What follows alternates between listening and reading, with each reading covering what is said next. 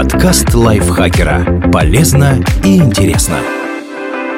Всем привет! Вы слушаете подкаст лайфхакера. Короткие лекции о продуктивности, мотивации, отношениях, здоровье. В общем, обо всем, что делает вашу жизнь легче и проще. Меня зовут Дарья Бакина, и сегодня я расскажу вам 7 мифов о нашей Вселенной, которые очень популярны в сети.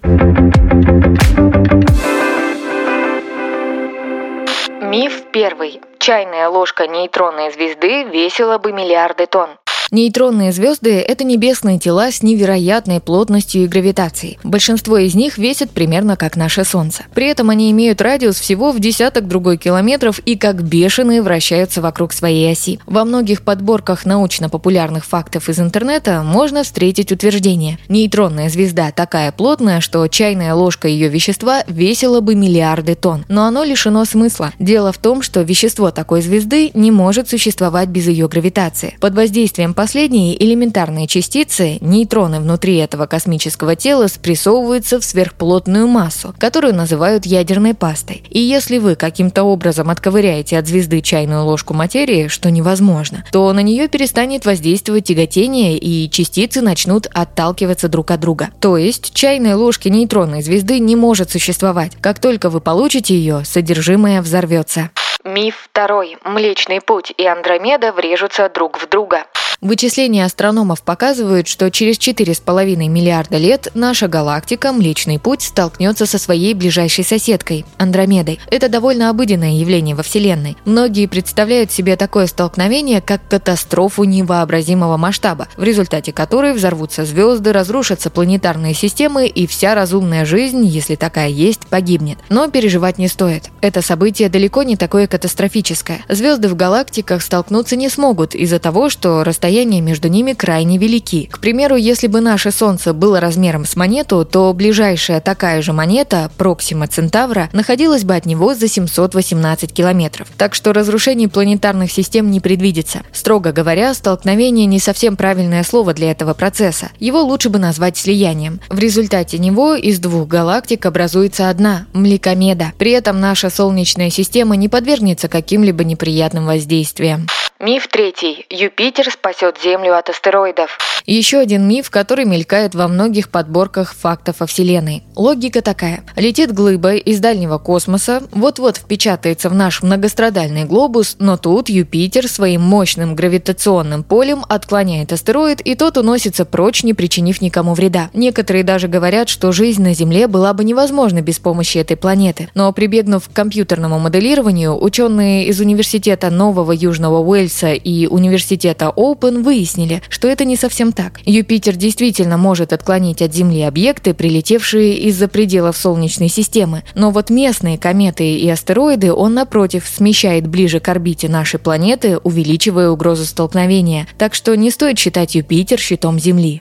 Миф четвертый. Галактики очень красочные. По сети гуляет множество подборок фотографий с телескопа Хаббл, к которым недавно добавились и снимки Джеймс Веб. Галактики, запечатленные на них, как правило, очень яркие и разноцветные. Но если вы глянете на фото астрономов-любителей, то заметите, что космос далеко не такой красочный и представлен скорее черно-серо-белой палитрой с небольшими вкраплениями синего, красного и голубого. Дело в том, что человеческий глаз не способен улавливать цвета на таких далеких расстояниях, а телескопы вроде Хаббл делают вообще черно-белые снимки, которые затем окрашиваются учеными искусственно. Исследователи определяют, какие части пространства излучают ультрафиолетовые, рентгеновские или гамма-лучи, а затем назначают каждому виду излучения определенный цвет. Из-за этого многие пишут в интернете «Перестаньте верить фотографиям НАСА, это все фотошоп». Хотя о подкрашивании снимков астрономы говорят прямо. Миф пятый. Солнечная система окружена стеной из огня.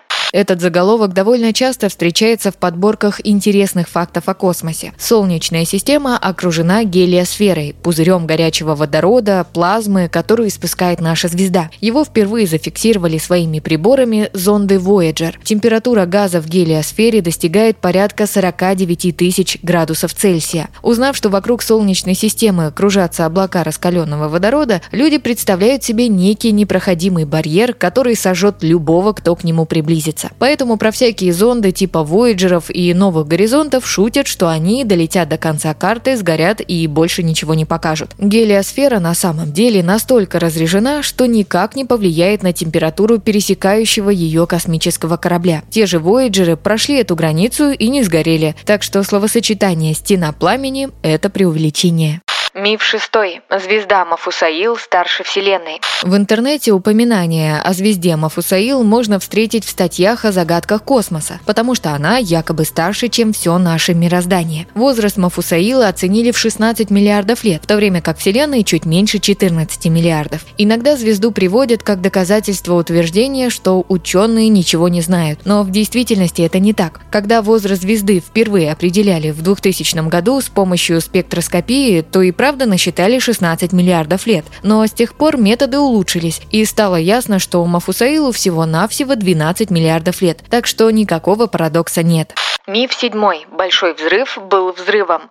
Обычно теорию Большого взрыва описывают так. Почти 14 миллиардов лет назад Вселенная была сжата в точку бесконечной плотности и температуры, а потом эта сингулярность взяла и рванула. И получился космос, который мы наблюдаем сейчас. Но это не совсем правильное представление событий. О том, что Большой взрыв в прошлом имел место, свидетельствует постепенно затухающее тепловое излучение космоса и расширение пространства Вселенной. Это натолкнуло ученых на мысль, что мироздание появилось из некого очень плотного теплого и горячего состояния. Но Большой взрыв не был взрывом в типичном нашем понимании. У него не было эпицентра. Пространство Вселенной расширяется везде равномерно, а реликтовый фон практически однороден. Нет определенной точки, откуда идет расширение. Поэтому сравнивать Большой взрыв с детонацией бомбы или вспышкой сверхновой звезды, как это любят делать художники и аниматоры в интернете, неправильно. Это был не взрыв в пространстве, а расширение последнего. Вселенная была плотной и горячей, затем пространство стало расширяться, а материя остывать и приобретать те формы, которые мы наблюдаем сейчас. Термин «большой взрыв» появился в 1949 году благодаря английскому астроному Фреду Хойлу. Он, кстати, был противником теории и придерживался мнения, что Вселенная была всегда. Но броская фраза полюбилась публике, и рождение космоса стали называть «большим взрывом». И хотя ученые считают, что это имя теории не подходит из-за неправильных ассоциаций, его до сих пор не заменили, слишком уж привязалось. Исследователи, к сожалению, не могут точно сказать, как именно выглядело рождение Вселенной, потому что тогда привычные нам законы физики еще не работали. Но, например, астроном и физик из Реджис колледжа Санта Шмэтью считает, что звука в этот момент быть не могло, потому что тогда еще не было среды, способной его проводить. Так что большой взрыв, скорее всего, происходил в абсолютной тишине.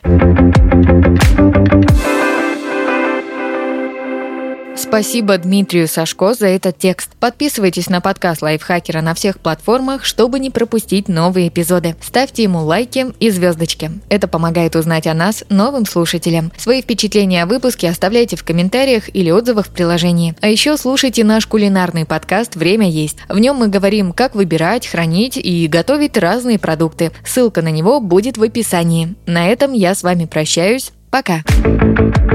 Подкаст лайфхакера. Полезно и интересно.